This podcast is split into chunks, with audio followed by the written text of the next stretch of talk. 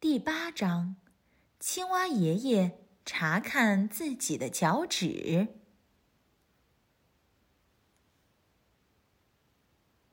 青蛙爷爷坐在微笑池塘边上的芦苇丛里，红翼东先生在他的头顶欢快地唱着歌。特拉拉，看看我，看看我，我的心情愉悦难以言说，我整天都感觉十分快活，所以我要唱着欢快的歌度过。红翼东先生当然开心了，他为什么要不高兴呢？现在正是美丽的春天，是一年中最令人高兴的季节。幸福和愉悦的感觉爬进了每个人的心田。青蛙爷爷听着，点点头。咕呱，我也好开心。尽管他这样说，可是他那双鼓鼓的眼睛里还是出现了一点点忧郁的神情。然后，这种不愉快的表情延伸到了他的嘴角。他渐渐地收起了微笑。是的，他不再笑了。青蛙爷爷本来应该高兴的。可是现在他看起来一点儿都不开心。原来他忘不了麝香鼠杰利和水獭小乔告诉他的事情。微笑池塘出问题了。他不相信这件事，一点儿都不相信。至少他想让自己不去相信。他们说，微笑池塘的水位变低了，就像仲夏时出现的情况一样。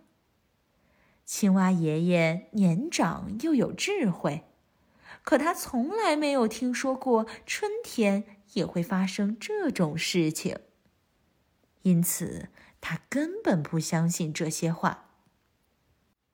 然而，然而。青蛙爷爷有一种不好的感觉，一定出问题了。哈，他知道问题出在哪里了。以前他端坐在水中的时候，水能达到他身体的中间位置，可是现在水只能漫过他的脚趾。哦，他忘记自己改变姿势了。当然。也许我动的时候忘记了，他喃喃道。可是他看起来仍然很焦虑。你瞧，他只是不想让自己承认他已经相信那两个小家伙的话了。孤寡，我知道自己要做什么。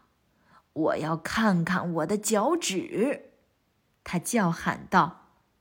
于是，青蛙爷爷游到水中，一直到他的脚被水盖住。这时，他又坐下，查看自己的脚趾。红翼东先生低头看着他，青蛙爷爷这么做真是太有趣了。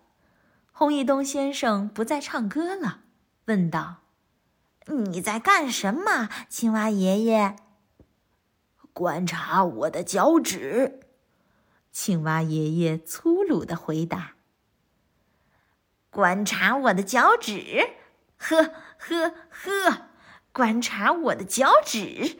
谁听说过这种事情？你担心他们会逃跑吗？”青蛙爷爷，红一东先生喊道。青蛙爷爷没有回答，他一直在观察自己的脚趾。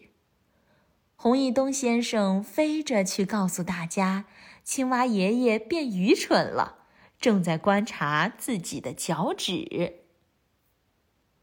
明媚的阳光照射着大地，把大地照得暖烘烘的。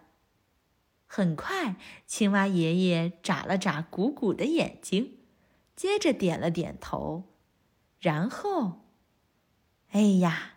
青蛙爷爷很快就睡着了。没过多久，青蛙爷爷惊醒过来，他低头看了看自己的脚趾，它们根本没有在水中。真的，水逃跑了吗？咕呱！微笑池塘出问题了，青蛙爷爷喊道。他用力跳进水里，开始朝大石头游去。